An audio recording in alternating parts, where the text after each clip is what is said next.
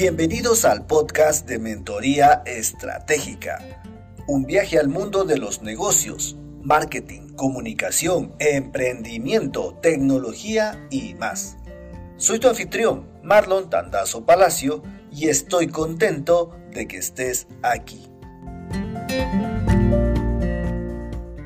La segunda quincena de junio del 2022 queda grabada como ese paréntesis en la historia que jamás quisiéramos se repita cierre de carreteras y calles, movilizaciones beligerantes, daños a la propiedad pública y privada, represión, desabastecimiento y víctimas mortales. En el balance final del paro de junio hay pérdidas no solamente económicas de mil millones de dólares que por supuesto son importantes, también hay rupturas sociales, reaparecimiento de xenofobia, de separatismo que evidencian un tejido social de cristal del que estamos hechos como nación desde los inicios de nuestra vida pero que 43 años después de haber vuelto a la democracia, los últimos 15 hemos visto completar a los mandatarios los periodos para los cuales fueron elegidos, al margen de que hayamos o no votado por ellos. Y eso, mis queridas amigas y amigos, no es poca cosa, porque la inestabilidad política trae inestabilidad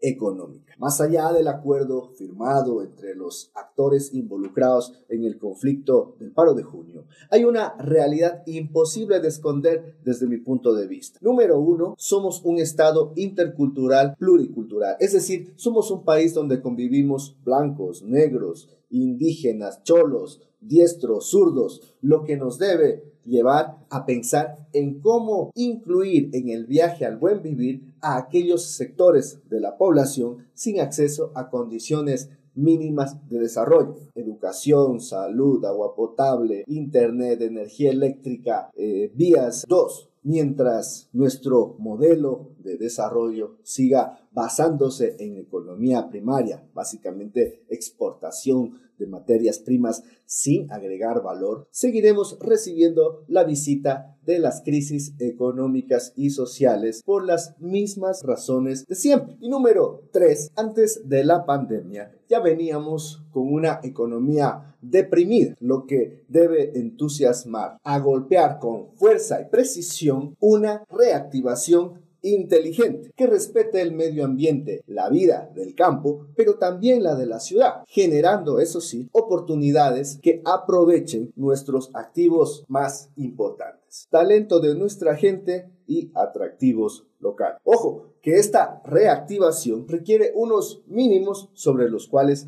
erigirse, diálogo, con respeto hacia la alteridad del otro, poniendo como propósito superior el bien común. Esta opinión hablada en su formato escrito se publicó en el medio Hora 32.